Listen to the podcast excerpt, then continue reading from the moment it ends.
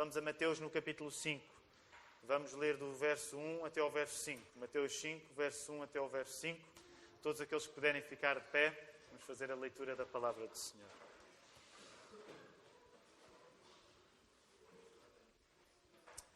Vendo Jesus as multidões, subiu ao monte e, como se assentasse, aproximaram-se os seus discípulos e ele passou a ensiná-los, dizendo: Bem-aventurados os humildes de espírito, porque deles é o reino dos céus.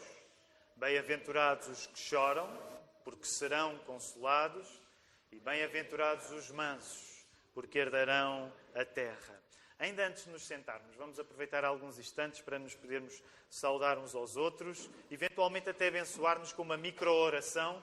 Se entender que a pessoa ao seu lado está com ar de quem precisa de oração, então ore por ela rapidamente. Vamos voltar à palavra, queridos irmãos. Não quero um, destacar nenhum para que ninguém se sinta mal, mas se está connosco a primeira vez, seja muito bem-vindo. É bom estar convosco. Sinta-se bem-vindo à Igreja da Lapa. Karina e João Brásia, bem-vindos. É bom ver-vos. Não, não, vos sabia em Portugal, então ficamos contentes. Quanto tempo?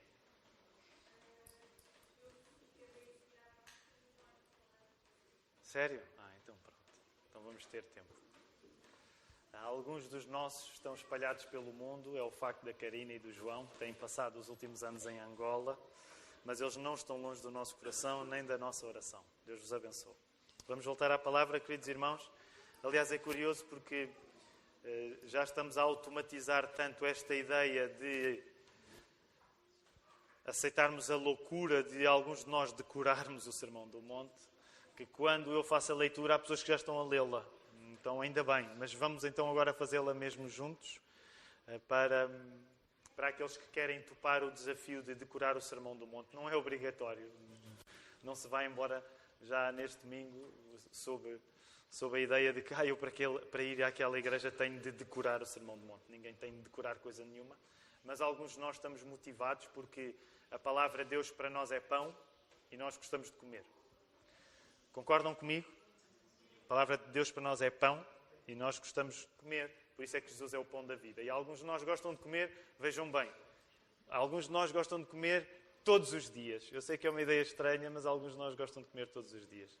E é por isso que, para comer todos os dias, alguns de nós colocam a palavra no coração, que é a nossa dispensa, que é para ir a qualquer altura que temos fome da palavra espiritual, vamos à nossa dispensa e há coisas para comer. Isso é uma das coisas que acontecem quando nós memorizamos a palavra de Deus. Então vamos fazer o nosso exercício breve de memorização e saltar rapidamente para o sermão. Ok? Uh, vou pedir ao Ricardo que. Aliás, mostra primeiro. Vamos ler uma vez mais, vendo, e vamos ler duas vezes vendo, e à terceira tu apagas. Está bem? Vendo Jesus as multidões, subiu ao monte, e como se assentasse, aproximaram-se os seus discípulos e ele passou a ensiná-los, dizendo: Bem-aventurados os humildes de espírito, porque deles é o reino dos céus. Bem-aventurados os que choram, porque serão consolados. Bem-aventurados os mansos, porque herdarão a terra. Vamos já repetir outra vez.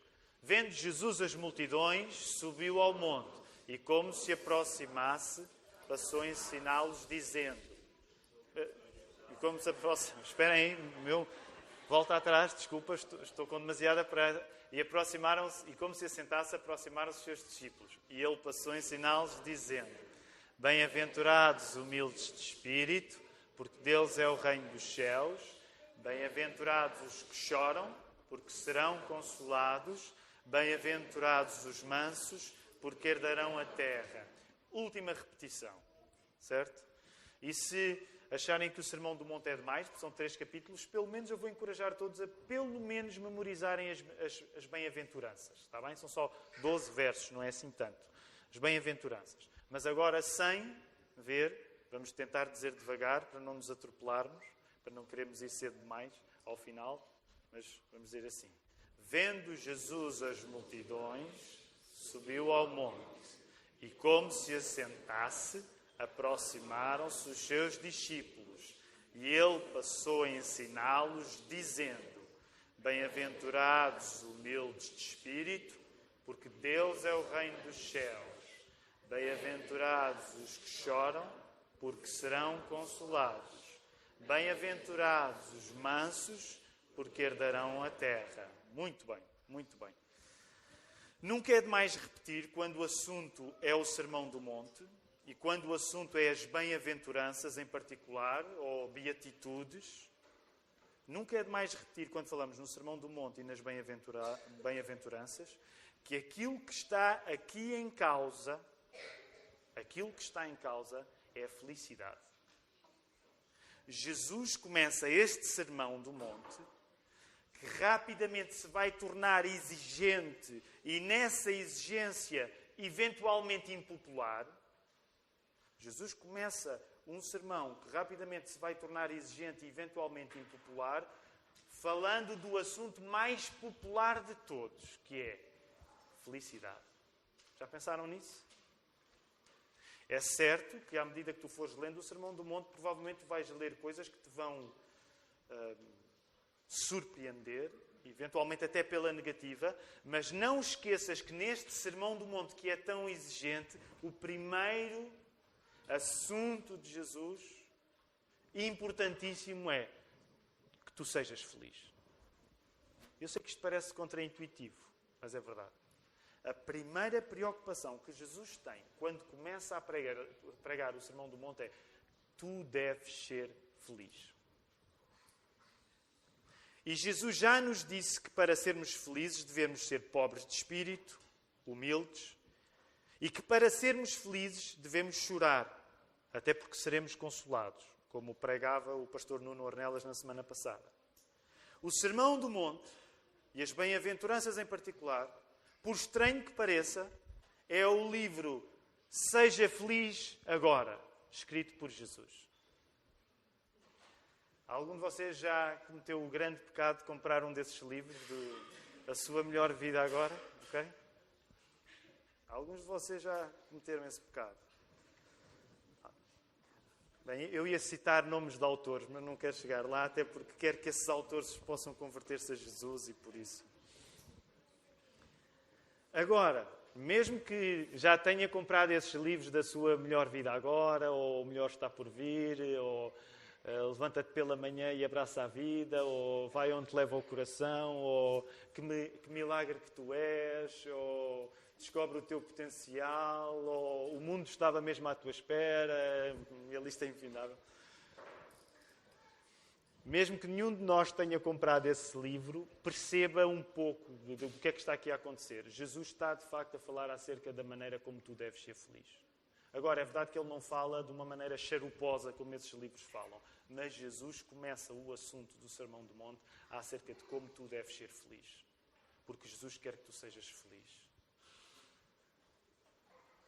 Agora também é preciso ter em conta. Ele vai te dar a felicidade verdadeira. Não é felicidade fácil de muitos desses livros. Jesus quer que tu sejas feliz, mas Ele vai te dar a verdadeira felicidade. Assim, muito sucintamente, nós diríamos que a primeira característica da humildade, lembram-se, voltem ao verso 3: Bem-aventurados humildes de espírito, porque deles é o reino dos céus. Então, como nós temos falado, há um encadeamento lógico nas bem-aventuranças. Logo, a primeira característica, a primeira bem-aventurança da humildade esvazia a nossa personalidade de origem. Porque a nossa personalidade de origem é o que te impede que tu sejas feliz à moda de Jesus. Sabes porque é que tu não és feliz? Precisamente pela tua personalidade. Agora repara o choque que isto é hoje em dia com os discursos acerca da felicidade. Hoje em dia, a maior parte dos discursos acerca da felicidade dizem que tu não és feliz porque não estás a ser fiel à tua personalidade. Sei que estou a generalizar, mas concordam comigo? Em grande parte, os livros sobre felicidade que tu hoje vês por aí, eles dizem que tu não estás a ser feliz porque não és fiel à tua personalidade. Jesus diz o contrário. Jesus diz: Tu não estás a ser feliz porque és demasiado fiel à tua personalidade e esse é o teu maior problema. Por isso é que tu precisas ser pobre de espírito para deixares de querer ser fiel à tua personalidade e esvaziar-te de ti mesmo e a partir daí ser Jesus que te dá as características que tu precisas para teres um novo caráter. Porque tu não vais ser feliz enquanto quiseres ser fiel à tua personalidade. E eu sei que isto é chocante, porque hoje o mundo diz descobre quem tu és e assim tu serás feliz. E o que Jesus te está a dizer é o contrário. Jesus está a dizer: esvazia-te de quem tu és, porque depois de retirares tudo o que tu és, eu vou começar a preencher-te através do Espírito Santo com características. Então, o que é que a humildade fez? A, humildade, sabes o que é que a humildade fez na tua casa? Levou fora a mobília toda. Tu estás a entrar na casa da tua vida e de repente dizes: O que é que me aconteceu? Não tens nada lá, porque Jesus levou a mobília toda. Jesus retirou tudo o que era teu de origem. Tu tens a casa vazia. Mas agora vai ser Ele a pessoa que te vai mobilar a casa. A segunda característica que vimos na semana passada do choro por incrível que pareça, não é algo que subtrai coisas à tua vida, mas é parte do processo de Deus acrescentar coisas à tua vida. O pastor Nuno pregou semana passada sobre o choro. E uma das coisas que eu quero dizer sobre o choro é, ao contrário do que nós julgamos, nós geralmente, e eu sei que estou a generalizar, mas nós geralmente temos medo de chorar porque chorar nos parece perder alguma coisa. Chorar parece aquilo que acontece às pessoas que perdem, aos derrotados. Mas olha lá o paradoxo. Quando tu choras, já é sinal que o Espírito Santo está a acrescentar coisas à tua vida. A primeira característica de seres pobre de espírito, seres humilde, é que tu ficas com a tua personalidade removida. Tu deixas de ter, ter de ser fiel a ti próprio. Mas a partir do momento em que tu choras, o Espírito Santo já está a acrescentar coisas à tua vida. Já viram o medo absurdo que nós temos de chorar? Quando chorar motivados pelo Espírito Santo, porque como o pastor Nuno disse bem a semana passada, há maneiras erradas de chorar. Nem todo o choro é choro espiritual. Tu podes estar a chorar porque és mimado ou porque não sabes perder. Isso acontece comigo. Há muito choro meu que não é um bom choro. Podes estar a chorar porque estás furioso, estás no trânsito e de uma maneira tal começas a chorar. Ou estás furioso com o teu colega de trabalho. Estamos a falar do choro espiritual. O choro dado pelo Espírito Santo é uma coisa que o Espírito Santo já está a acrescentar à tua vida. Logo, não tenhas medo de chorar. Por isso mesmo, a característica do choro, por incrível que pareça, não é algo que subtrai à tua vida, mas é algo que soma felicidade à tua vida. E topa, isto é tão estranho de entender. O quê? Tu estás a dizer que eu posso ser feliz a chorar, como o pastor Nuno pregou? Sim, tu podes ser feliz a chorar. O que Jesus disse é que felizes os que choram, felizes os tristes felizes os tristes. Portanto, tu podes ser triste, podes viver momentos de tristeza e nessa tristeza a tua felicidade está a aumentar. É bom ser pobre de espírito, humilde, simples. É bom chorar, lamentar, não ter medo da tristeza. E logo o meu plano para este sermão de hoje, sobre a terceira bem-aventurança de sermos mansos, é entender como ser manso também é ser mais. De facto, ser manso é ter uma vida com mais, é ter uma vida melhor. Geralmente nós pensamos que ser manso é ser menos. Mas como Jesus nos está a explicar, nós estamos enganados. Ser manso faz parte do plano do Espírito Santo te encher de um novo caráter. Quero convidar-te que no início deste sermão tu possas entender isso. Eu vou pregar esta palavra, Deus queira no poder do Espírito Santo, sendo fiel ao que aqui está escrito para que, para que Deus acrescente coisas à tua vida, para que Deus te dê um caráter renovado. Não é para que tu sejas castigado. Eu não vou pregar um sermão para castigar ninguém. Vou pregar um sermão para que tu saias daqui mais feliz sendo manso. Porque é essa a visão da felicidade que Jesus tem. Para percebermos o produto da mansidão que Jesus está a vender, e permitam-me usar esta analogia, eu sei que comparar Jesus a um vendedor pode não ser a melhor ilustração, mas Sejam pacientes com a ilustração. Para percebermos o produto da mansidão que Jesus está a vender, vejamos o prémio que lhe é prometido. E olha, volta a olhar para o versículo 5, por favor. Bem-aventurados os mansos, porque há um prémio ou não há? Há um prémio. Qual é o prémio? por favor, respondam. Eu, estamos aqui mais de 100 pessoas, acreditem, olhem à vossa volta, apalpem a alguém decentemente, só para perceber que estão aqui mais de 100 pessoas. Logo, se eu faço uma pergunta e há uma resposta, por favor, nestas 100 pessoas, alguém diga: Eu tenho carne e osso, eu tenho boca, eu tenho língua, eu sei pronunciar palavras, vou responder em voz alta. Ok? Bem-aventurados os mansos, porque. Batistas, por favor, Eu há duas semanas estive na Hillsong uh, e uma parte de mim quis lá ficar, ok? Portanto, uma coisa importante para eu não ficar na Hillsong é que vocês comecem a, a, a, acreditar naquilo que se prega aqui. Eu sei que estou a ser ruim agora, é mesmo um desabafo. Eu hoje dormi pouco. Mas é preciso. Sabe uma coisa que eu fiquei. Eu, eu já disse isto noutras ocasiões. Quando fui ao Brasil, isto também me tocou. Quando vou a Hillsong, também me toca. Que é. Eu, eu, não estou habituado a pregar para pessoas que acreditam naquilo que eu estou a dizer. Vocês são muito uh, ponderados. Okay? São muito ponderados. Então eu faço perguntas e vocês não respondem. São muito ponderados. Penso assim: boa pergunta, Pastor Tiago, mas eu preciso de uma semana para mastigar bem aquilo que estás a perguntar. Okay? Quando eu fizer estas perguntas, ajudem. Para alguns de nós que somos fracos como eu, ouvir eh, boa disposição por parte das pessoas ajuda-nos a pregar melhor. Logo, qual é o prémio? Bem-aventurados os mansos, porque herdarão a terra. Okay? Essa é uma promessa de Jesus. Não fui eu que disse isto, não fui eu que inventei isto, não fui eu que escrevi isto na Bíblia. A Bíblia está lá. Se está lá, acredita. Ok?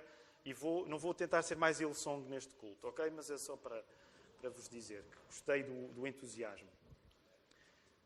Amém? Está a lastrar.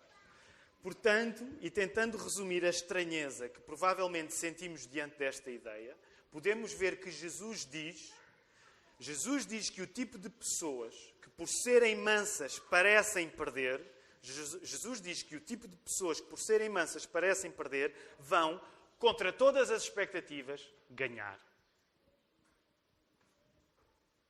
Na maior parte dos casos, nós esperamos que sejam as pessoas assertivas, confiantes, convincentes, ou como se diz com uma palavra agora que me irrita muito, empreendedoras.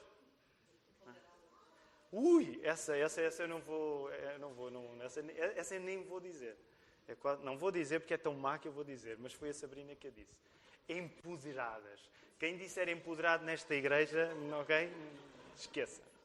Empoderada é a pior palavra que, que já foi inventada. A seguir é impactar. Okay? Eu sei que algumas pessoas aqui dizem impactar e, e o presbitério tem sido meio, manso convosco. É? Mas impactar é empoderar, não é? Empoderar. Na maior parte, nós esperamos que sejam as pessoas assertivas, confiantes, convincentes, empreendedoras, empoderadas. Essas sim, essas sim, tomam posse de alguma coisa.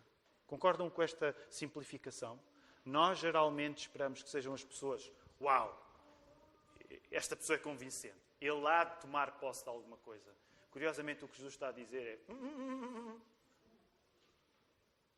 quem vai tomar posse da terra são os mansos, são os que estão debaixo do poder, são os que muitas vezes parecem que não são convincentes, são os mansos que vão herdar a terra. Se nos aproximarmos do contexto de há dois mil anos, do tempo em que Jesus pregou este sermão, e se nos aproximarmos das pessoas que ouviam este sermão, devemos reconhecer que a estranheza com que tu ouves o elogio à mansidão era a mesma estranheza com que aquelas pessoas ouviam o elogio à mansidão. Para os judeus, que esperavam um Messias que, no mínimo, no mínimo, os livrasse da situação injusta que era serem dominados pelo poder invasor do Império Romano, esperar-se-ia, no mínimo, que ele, vive, que ele viesse com alguma estratégia de resistência e de ação. Os judeus estão há muitos anos à espera de viverem dias melhores. A maneira como eles acreditavam que aqueles dias melhores iam acontecer é porque eles acreditavam que viria o Messias, um segundo Moisés que da mesma maneira que Moisés tinha livrado o povo do Egito, este próximo que viesse ia nos livrar do mesmo tipo de problemas. Portanto, imaginem, as pessoas estão a ouvir Jesus, começam a coçar a cabeça a dizer: será este o Messias? Se este é o Messias, no mínimo o que se espera dele é que ele vá fazer alguma coisa parecida como Moisés fez com os egípcios e livrar-nos dos egípcios. Os egípcios daquela altura já não eram os egípcios, eram os romanos. Portanto, o mínimo que se espera de um discurso convincente, de uma pessoa sobre a qual caem algumas expectativas de fazer alguma coisa de especial, é que ele venha com um plano e com um plano que seja de libertação, com um plano que seja de vitória. Agora imaginem-se no lugar destas pessoas com estas justas expectativas, porque não era justo o que os romanos estavam a fazer com os judeus. Mas imaginem vocês já sei, vai ser este homem, este é que é o nosso político, é neste que eu vou votar, neste eu confio, vamos lá ouvir o teu grande plano de trabalho, vamos ouvir o teu, como é que se diz quando nas eleições, o teu, o teu plano eleitoral, e no plano eleitoral Jesus diz: Bem-aventurados os mansos, porque herdarão a terra. O que é que ele disse? Os mansos, porque herdarão. Os, os mansos, os mansos, porque herdarão. Ele enganou-se. Bem-aventurados os ativos. Oh, Jesus, não é os mansos que vão herdar a terra. Jesus diz: Bem-aventurados os mansos, porque herdarão a terra. E aquelas pessoas que querem gente ativa para tomar conta das suas próprias vidas nas suas próprias mãos. Portanto, se tu te sentes desiludido ao ouvir este elogio à mansidão, deixa-me dizer, te estás em boa companhia, porque provavelmente aquelas pessoas há dois mil anos estavam tão ou mais desiludidas do que tu podes estar agora. Se à primeira impressão, ao ouvires a terceira bem-aventurança, te sentes frustrado, reconforta-te. Tens uma excelente companhia naqueles que ouviam Jesus há dois mil anos e naqueles que ao longo de dois mil anos ouvem o elogio à mansidão e não lhes parece grande coisa. E permitam-me aqui um à parte, ele não está escrito no sermão. Mas ainda por cima em Portugal, a palavra manso muitas vezes tem uma conotação ainda pior, porque tem uma, muitas vezes é a palavra usada para o marido traído. Sabias, Marco? Muitas, não estou a dizer nada errado, os portugueses aqui concordam comigo. Muitas vezes a palavra manso é a palavra usada para um marido traído, que geralmente é o último a saber. Portanto, dependendo da língua que nós estamos a falar, a palavra manso pode ser a pior palavra. Tiago, é a pior palavra que tu podes usar. Mas vamos perceber porque é que Jesus a usou. Porque Jesus está a elogiar os mansos e está a dizer que eles herdarão a terra. Mesmo que tu sejas já crente, que declares fé em Cristo, para ti, provavelmente, a mansidão, como para mim, pode dar uma comichão que não é fácil de coçar. Boa parte da igreja moderna sonha com grandes ofensivas em que vamos desferir poderosos golpes contra os nossos adversários. E a mansidão parece um duche de água fria para estes projetos que nós temos mais excitados. Por isso vale a pena recolocar a âncora no lugar certo.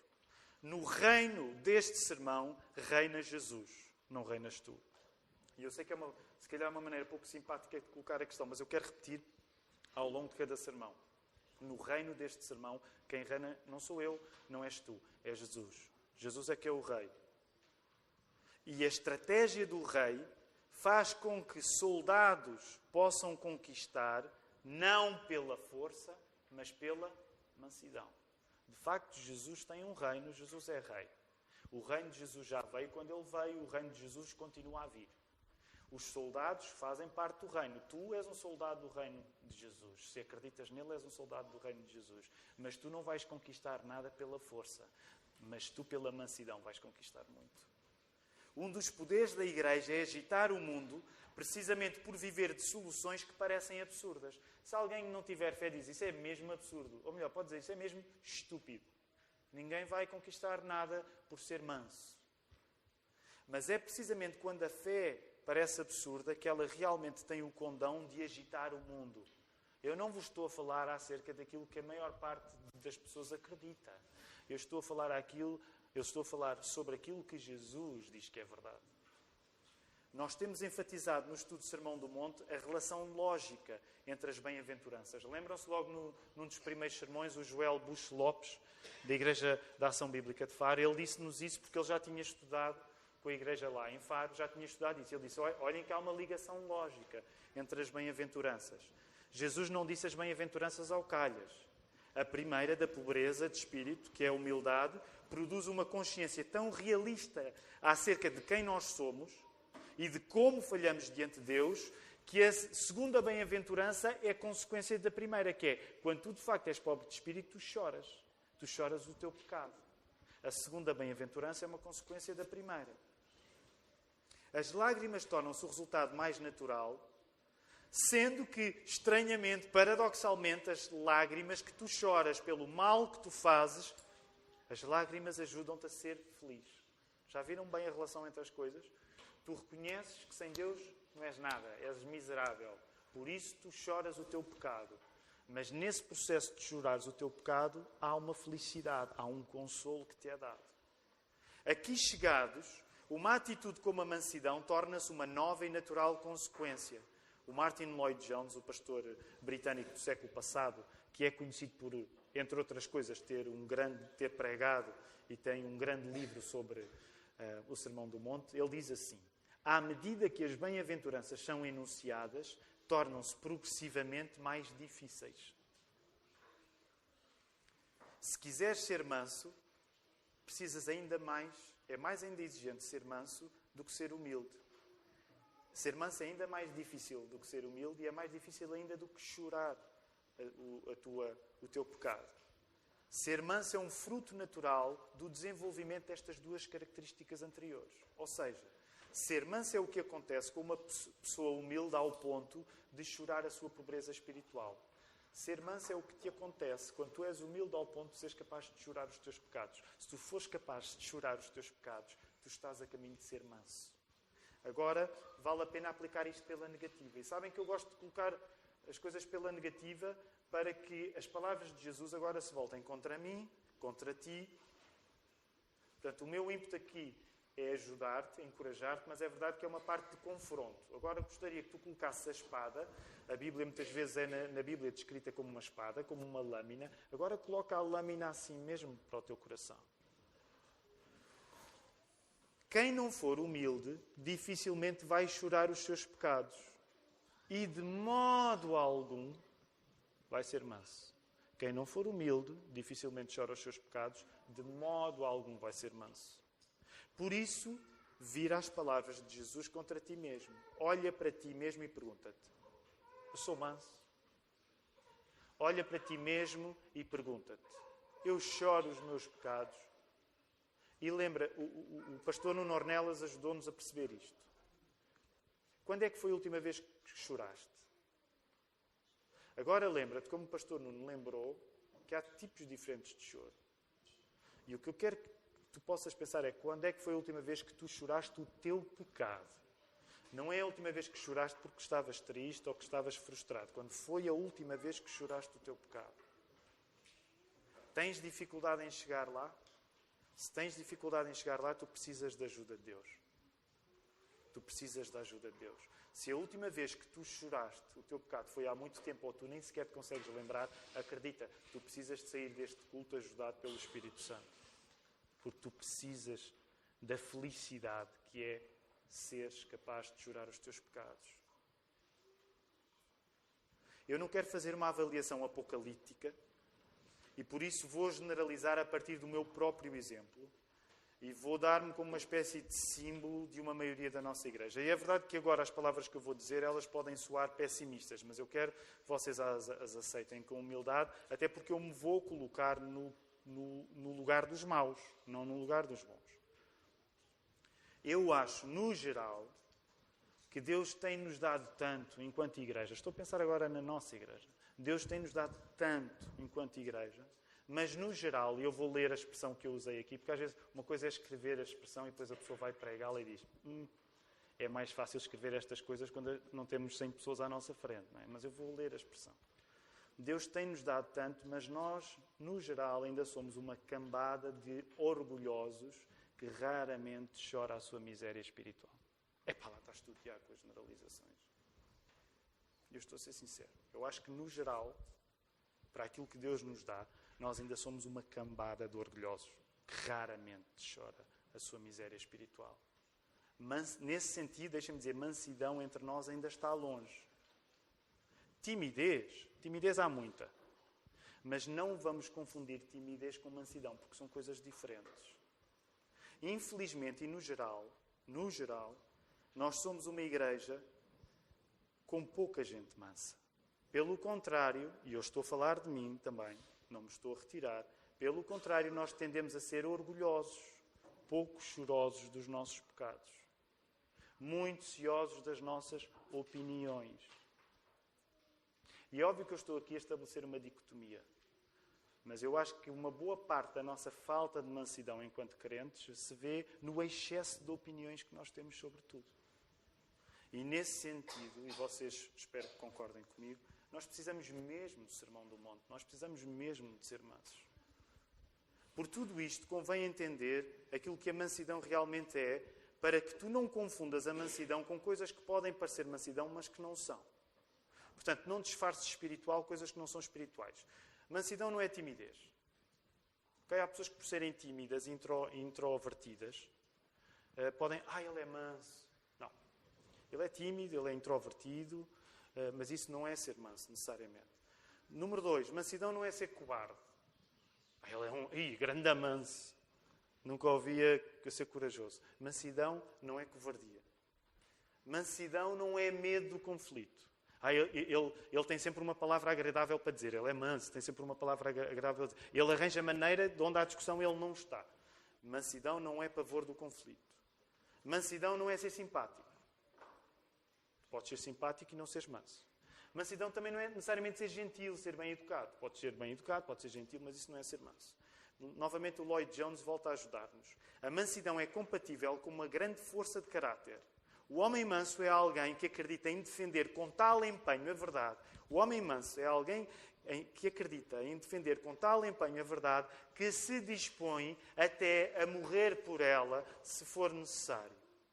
Os mártires foram pessoas mansas mas nunca foram débeis, diz o Martin Lloyd Jones. As pessoas que morrem pela sua fé, as pessoas que morreram pela sua fé, elas são mansas, não são fracas. Logo, se falamos de mansidão, não pense em amedrontamento, pense em coragem. Uma das coisas que eu quero que tu metas aí bem junto à palavra mansidão, com a palavra aberta e com o Espírito Santo a guiar-te, é que mansidão é coragem. Mansidão é coragem quando tu és manso. Agora reparem, para nós portugueses é difícil, pessoal, tu és manso. E hum, soa-nos a, a, a uma acusação. Mas quando tu és manso, seguindo o modelo de felicidade que Jesus te dá, tu não tens medo de nenhum homem, tu não tens medo de nada.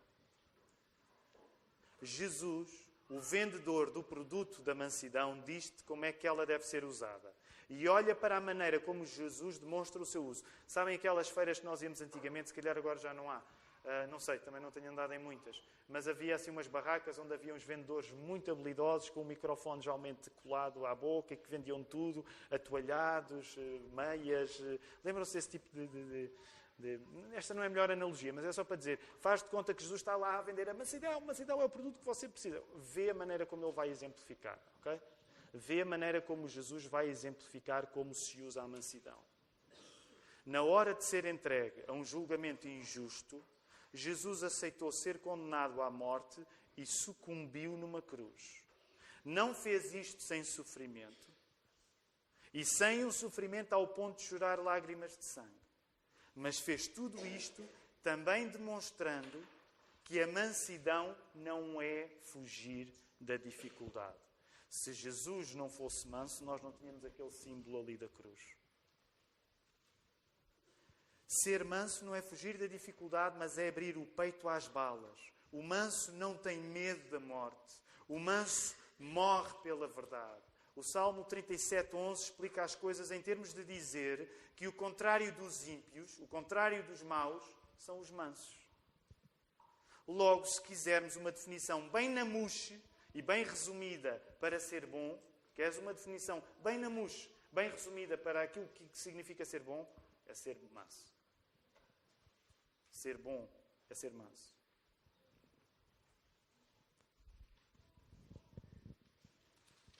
Logo, tendo visto que a mansidão não é, vejamos o que ela realmente é e como pode e deve funcionar na tua vida. Em primeiro lugar, eu diria que a mansidão te faz olhar para ti próprio. Em primeiro lugar, tu olhas para ti próprio. Olhas para dentro e não olhas para fora. Vou fazer outra generalização. Nós geralmente somos uns mandriões morais. O que é que é um mandrião moral? É uma pessoa que passa a vida a queixar-se dos erros dos outros. Porquê é que é um mandrião moral? Porque é preguiçoso moralmente. E eu sei bem, eu aqui pregava outro sermão, vocês já me ouviram pregar este sermão em muitos outros, mas um dos problemas mais graves que nós temos enquanto cristãos é que quando começamos a falar do mal, nos especializamos nos outros. E se eu pudesse ser um bocadinho bruto esta manhã, eu dizia: isso não é coisa de um cristão. Se tu queres te queixar de alguma coisa, se tu és um cristão que já passou do leitinho da mamã e te queres queixar de alguma coisa, queixa-te de ti. Porque se passas a vida a queixar-te dos outros, tu és mesmo, se fores cristão, ainda estás no leitinho da mamã. Permita-me a expressão. Se tu és cristão e passas a vida a queixar-te dos outros, tu és um cristão de maminha.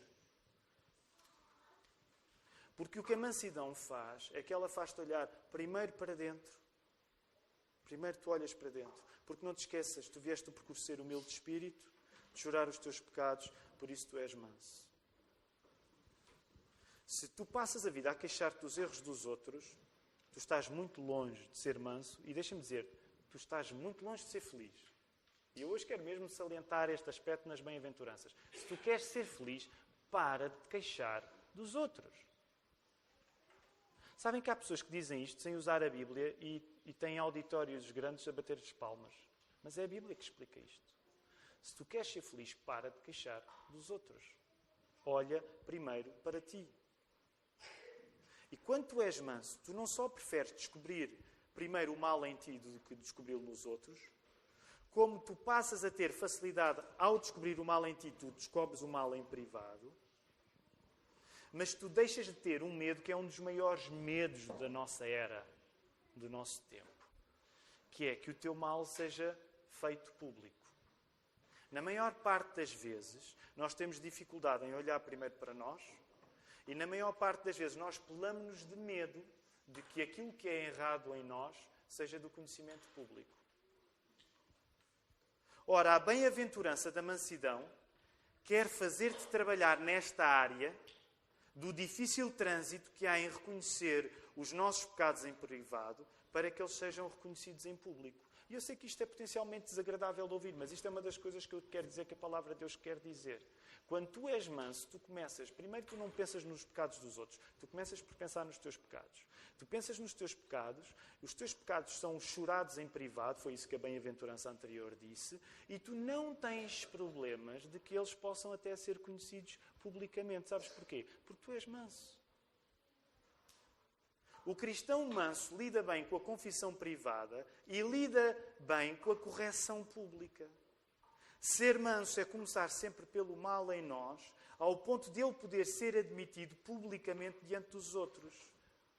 Se tu não praticas nada disto, e eu sei que é duro o que eu vou dizer, mas tu não praticas nada disto e dizes que és cristão, tu és um analfabeto na linguagem da felicidade que Jesus te quer ensinar. O pior não é só seres analfabeto, é não, ser, não seres feliz. Porque se tu queres ser feliz, tu começas a olhar para os teus pecados ao ponto em que tu podes reconhecer que eles sejam conhecidos publicamente. E agora só aqui um esclarecimento. Isto não quer dizer que nós, enquanto igreja, vivemos a, a comunicar publicamente pecados privados. Quero que vocês percebam uma coisa importante no trabalho de pastor. Um dos aspectos mais importantes na vida de um trabalho de pastor é que o pastor mantém privado pecados de pessoas concretas. Com algumas exceções, como vocês sabem, tem sido feito na nossa igreja, com algumas exceções, há pecados que se tornam públicos quando as pessoas têm responsabilidades públicas na igreja. Imaginem, vou dar um exemplo meu. Uma má ideia, péssima ideia. É por isso que eu preciso das vossas orações para que nada disto aconteça. Mas imaginem que eu, que eu uh, fazia um desfalque à igreja. Deveria ser tornado público esse desfalque porque a minha responsabilidade era pública diante da igreja. Portanto, o pecado meu tinha de ser tratado por vocês todos. Porque eu, como pastor, tenho uma postura, tenho uma responsabilidade pública e publicamente deveria ser corrigido.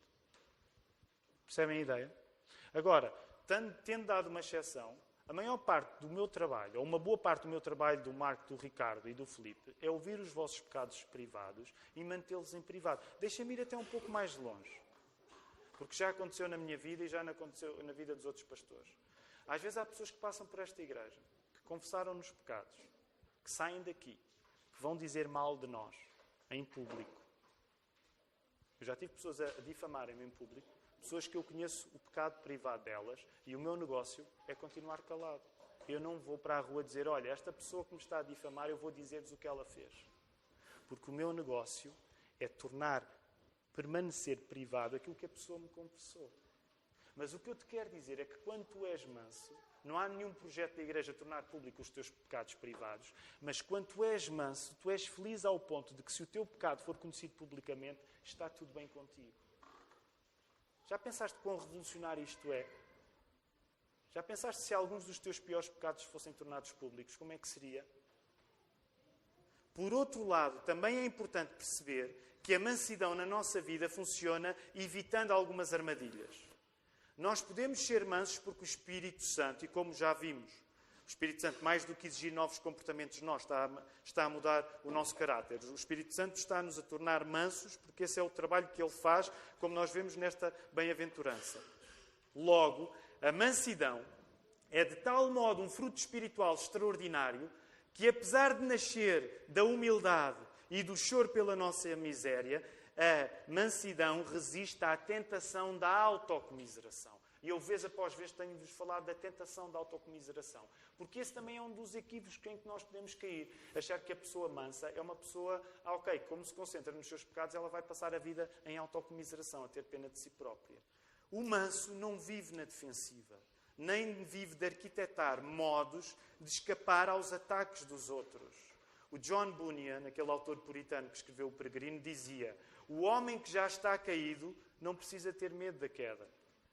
E nesse sentido, nós temos de viver caídos. Se eu já estiver caído diante de Deus, eu não tenho medo de nenhum homem de nada que ele me vá dizer. Porque os meus pecados são conhecidos diante de Deus e se forem conhecidos publicamente, eu não tenho medo de nada nem de ninguém.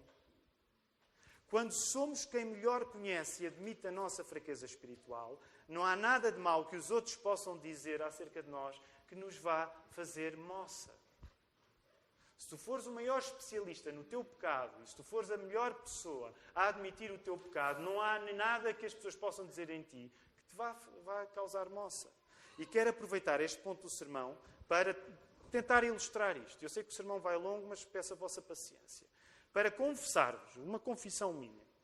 Vocês sabem quanto, vez após vez, esta igreja tem insistido sempre, sempre, sempre numa das coisas que a Bíblia diz e que, infelizmente, nós não fazemos, que é a confissão de pecados. Lá vou eu, uma vez mais, falar na confissão de pecados. E vou dar um exemplo confessando um pecado, ok? Aqui estou eu, um dos pastores da igreja, a confessar-vos um pecado. Eu caio com muita frequência neste pecado da falta de mansidão, a expresso em viver na defensiva. Eu, quando estava a estudar, eu não sabia que, que o Espírito Santo me ia levar aqui, mas quando eu estava a preparar este sermão e me apercebi que, ao contrário do que eu julgava, o manso não vive na defensiva, porque a minha ideia de mansidão era a ideia tonta, popular, do manso que anda assim a tentar uh, ter paz com toda a gente. Quando eu estava a preparar este sermão, eu percebi: não, não, não, não. O manso vive de tal modo, consciente do perdão que tem em Deus, que ele não vive na defensiva. E um dos meus maiores pecados que eu quero confessar de vós é que eu vivo muito na defensiva. E quero ilustrar isto. Eu vivo demais na defensiva e quero reconhecer diante de vós, meus irmãos, na fé.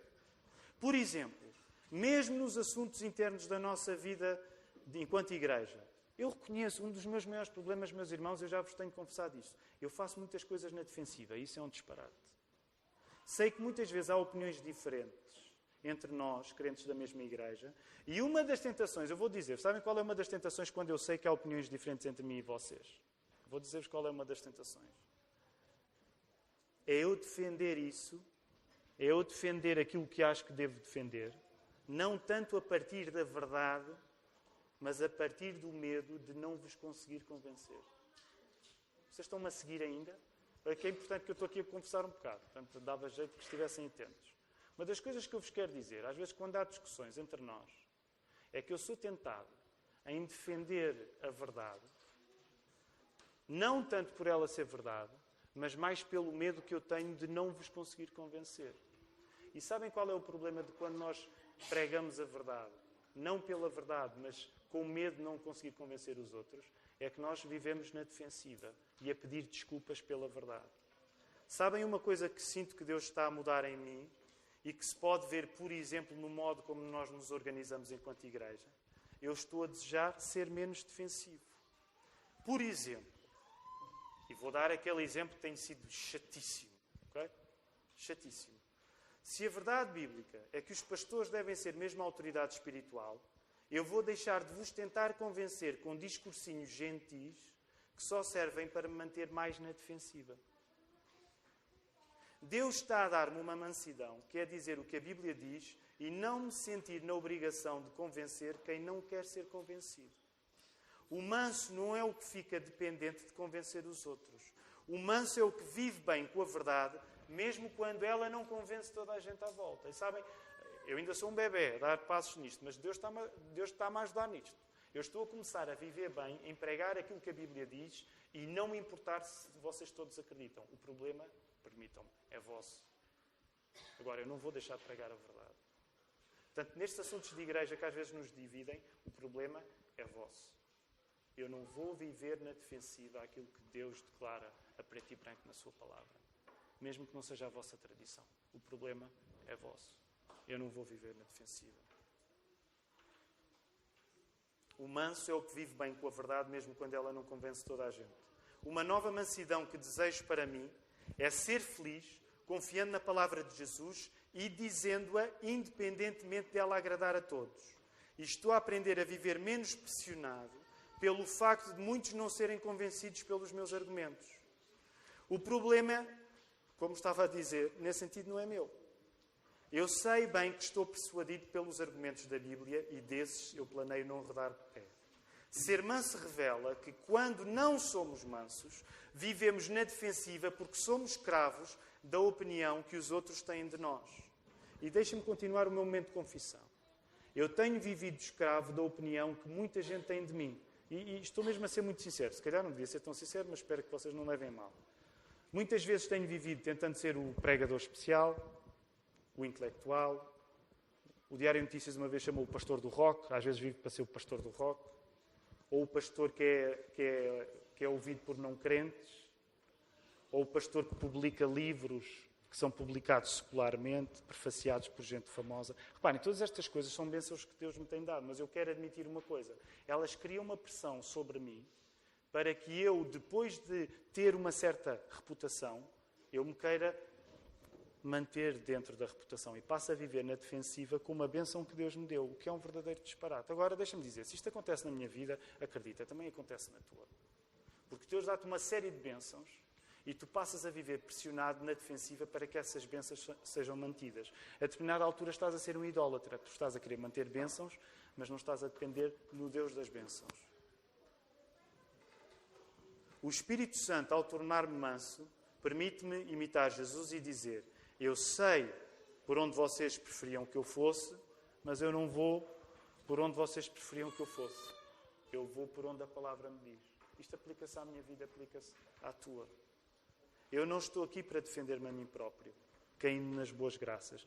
E se há tentação para mim, acreditem, é eu querer cair nas boas graças do maior número de pessoas. E deixem-me dizer, há muitas pessoas aqui que são parecidas comigo. Eu não estou sozinho neste pecado. Há pessoas que querem ser cristãos extraordinários, ser reconhecidos por Deus e pelo diabo.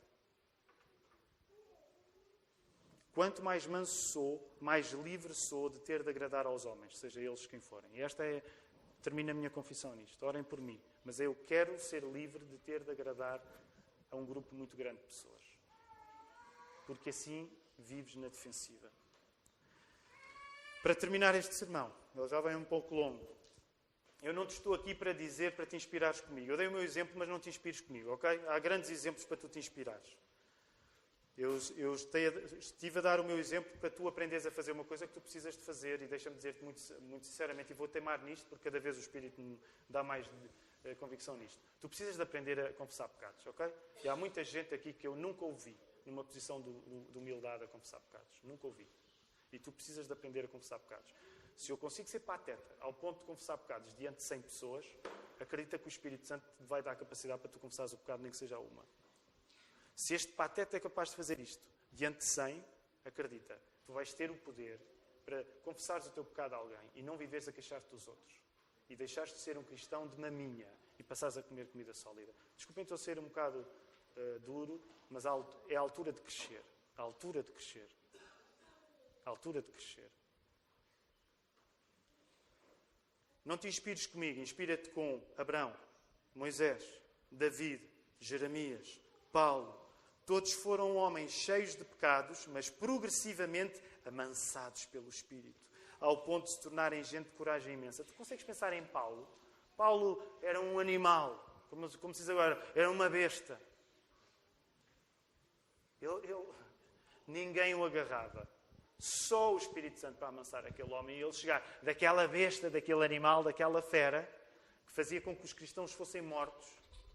Estevão, lembram-se? Paulo ali, a guardar a roupinha, astuto ao ponto de fazer os seus planos funcionar, tinha de ser o Espírito Santo para fazer deste homem, quebrá-lo a um ponto onde ele diz: Olha, eu pedi três vezes a Deus para me livrar do, do espírito, do espinho na carne, e ele diz: a, minha, a tua graça me basta. Como é que um homem passa de besta a humilde? através do Espírito Santo. Olha para Paulo, não olhes para mim, olha para Paulo. Mas claro que quer dizer, olha para aquele que foi o mais manso de todos. Quem é que foi o mais manso de todos? Jesus Cristo. Sabem como é que ele colocou a questão? Em Mateus 11, 28 a 29. Vinde a mim, todos os que estáis cansados, e eu vos aliviarei, porque eu sou manso e humilde de coração. O que eu te quero dizer é, enquanto vives para te agradar a ti próprio, enquanto vives para agradar os outros, tu vais ficar com o coração pesado, tu vais viver oprimido. E o que eu quero dizer é que tu precisas de desoprimir indo ter com Jesus que é manso. Alguém acredita nesta mensagem que eu estou a pregar? Enquanto vives para seres orgulhoso a manter a tua personalidade, enquanto tu vives para dizeres que o teu maior problema são os outros à tua volta, tu arrastas um peso contigo. E Jesus quer te livrar desse peso. E Ele é manso para te aliviar o peso. Por isso é que em Filipenses 2, e já, hoje já ouvimos essa passagem, Paulo explica bem que Jesus não fez da sua glória um pretexto para não se tornar homem como nós. Pelo contrário, Jesus tornou-se homem como nós. A mansidão é uma característica tão importante em Jesus que se Jesus não fosse manso, ele não tinha ido até à cruz. Inspira-te para a mansidão, não em mim, mas inspira-te para a mansidão na fonte mais cristalina, no homem que foi à cruz. Por fim, de que modo é que os mansos herdam a terra, se geralmente na nossa cabeça os mansos são aqueles que não herdam coisa nenhuma, porque quem toma posse de todas as coisas é quem tem força. Pensem nisso. Como é que os mansos herdam a terra? Os mansos não herdam coisa nenhuma. Como é que os mansos herdam a terra? O pessoal ouviu Jesus, bem-aventurados os mansos, porque eles, os mansos, ele enganou-se na palavra. Jesus não dormiu bem, ele não sabe bem o que é que está a dizer. Os mansos são aqueles que são os primeiros a, a serem levados para que quem tem força tome posse. O que é que Jesus quer dizer? O manso herda a terra, sabem porquê? Graças a uma arma, que é o contentamento e a gratidão. E sendo o manso satisfeito por aquilo que ele tem em Jesus, ele herda a terra que aparentemente não lhe pertence já nesta vida. É incrível este pormenor. Os mansos já são felizes neste mundo. Os mansos já são abençoados neste mundo. Porque eles já se comportam aqui como aqui Jesus se comportou. Já pensaste nisso? Ok, pode não ser um herdar a terra no sentido em que tu vives com um castelo, com uma fortaleza. Mas se Jesus fez o que tinha para fazer neste mundo sendo manso, quer dizer que se tu fores manso, tu vais ter a vida que precisas de ter aqui. Quando tu és manso, tu és contente com a realidade que tens. Tu és grato. No certo sentido, tu vais herdar a terra no futuro, mas noutro sentido, tu já herdas a terra agora. Porque já vives numa atitude de gratidão e mansidão. Apesar da mansidão ter má reputação, ela é a causa da maior felicidade que tu podes viver neste mundo. Apesar da mansidão ter má reputação, ela é a causa da maior felicidade que tu podes ter neste mundo nós encontramos esta atitude perfeitamente ilustrada nas palavras de Paulo que eu já citei durante o tempo da escola bíblica. Quando Paulo diz: Olha, eu sei ter tudo, eu sei viver com muito, graças a Deus pelo muito. Estás a viver com muito agora? Agradece a Deus. Estás a viver com muito? Agradece a Deus. Micro-oração, Senhor, obrigado. Não me falta nada, Senhor. Eu fui promovido. Há alguns de vós, e deixem-me fazer aqui uma generalização cuidadosa, alguns de vós estão com dificuldades, por exemplo, a nível de casas. Há alguns Deus já respondeu. Agradece, Senhor, obrigado, não me falhaste com nada. Há outros que ainda estão, precisam mudar de casa. Eh, Senhor, ajuda-me. Mas agradece a Deus na posição onde tu estás.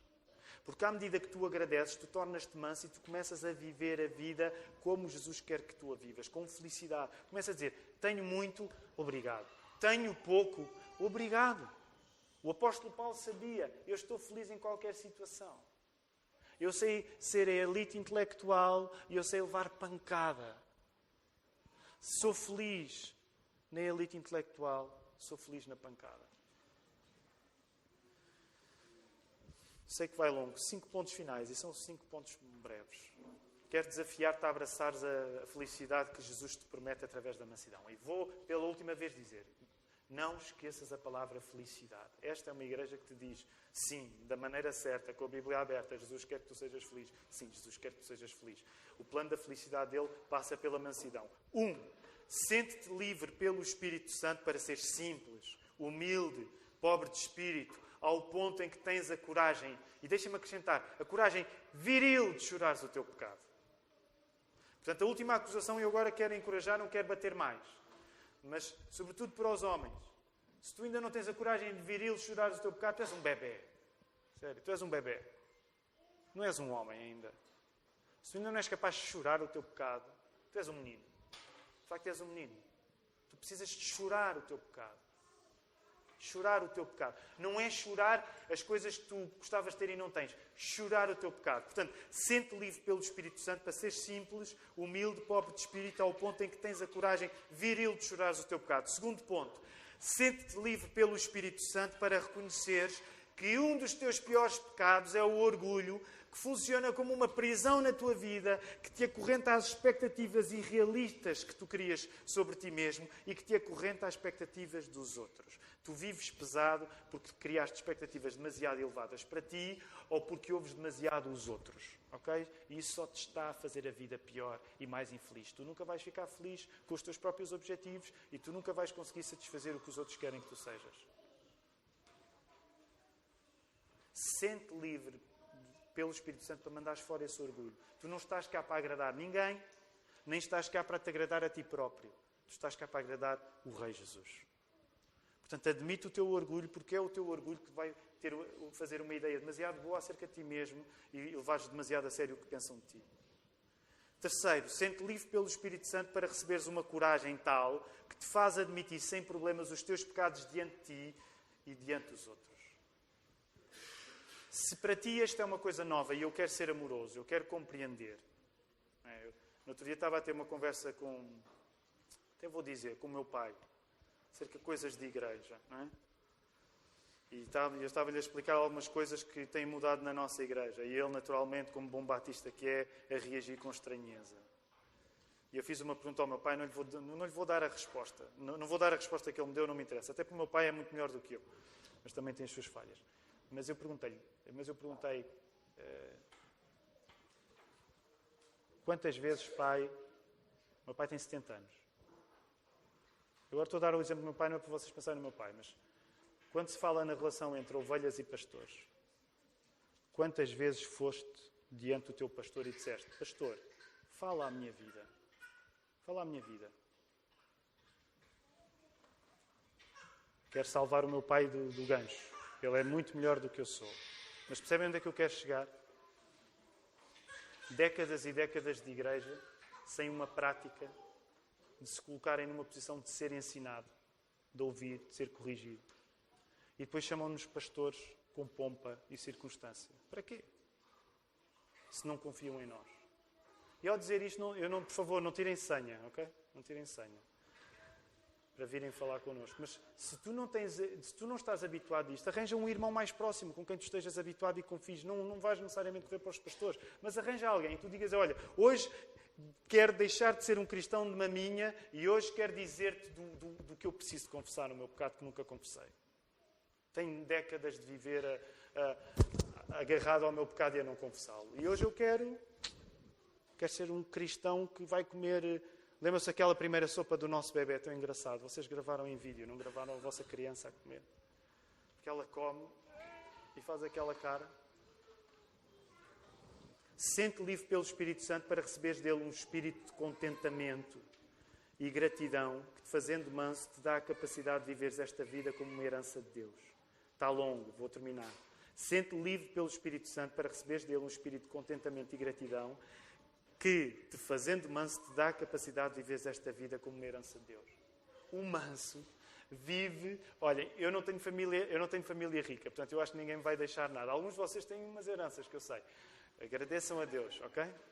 E alguns de vocês voltam e é, então o que é que te aconteceu? Morreu uma tia e tal. Ainda bem que há tias que morrem, não é? Nada, nada contra. Eu acho que não vou ter grande herança, mas deixa-me dizer, até porque os meus pais têm muito para dar, mas não, foi, não é material propriamente. Mas deixa-me dizer-te uma coisa. O manso vive com o espírito de que está a herdar alguma coisa. O manso vive nesta terra e diz assim: hum, eu estou a herdar alguma coisa. O manso, o manso fica bem com a vida, ele não deve nada a ninguém. Ele não deve nada a ninguém. Bem-aventurados os mansos porque herdarão a terra. Eles estão a viver como Jesus. Vocês já pensaram que Jesus nunca viveu amargurado? Jesus soube o que era o sofrimento, mas ele nunca viveu amargurado. Ele era um homem de dor, de sofrimento, mas ele nunca viveu amargurado, no sentido em que ele nunca viveu ressentido. O manso não vive ressentido. Por último, sente-te livre pelo Espírito Santo para, sendo manso, ter Jesus como o verdadeiro rei da tua vida. Enquanto tu não fores manso, tu vais ser o teu próprio rei. Quero encorajar-te, porque eu sei que este sermão, de alguma maneira, foi um sermão pesado. Mas eu estou aqui para te encorajar a dizer assim: liberta-te para uma vida de felicidade. E isto agora soa tão mal. Né? Liberta-te para a vida de felicidade que Deus planeou para ti. Deus tem uma vida de felicidade, Deus tem um plano de felicidade para a tua vida que passa pela mansidão, que passa pela confissão de pecados, que passa por tu chorares o teu pecado, por tu confiares na igreja, passa por tu confessares o pecado em privado, viveres bem com o facto de seres pecador e no meio desse processo todo tu dizes assim: quem manda em mim, quem é o rei? E hoje é o dia em que celebramos aquela entrada de Jesus em Jerusalém. E deixa-me só terminar o, o culto perguntando: quem é o rei? Quem é o rei? Senhor Jesus é o rei. Senhor Jesus é o Rei. Senhor Jesus é o Rei. Vamos terminar o nosso culto. Vamos orar.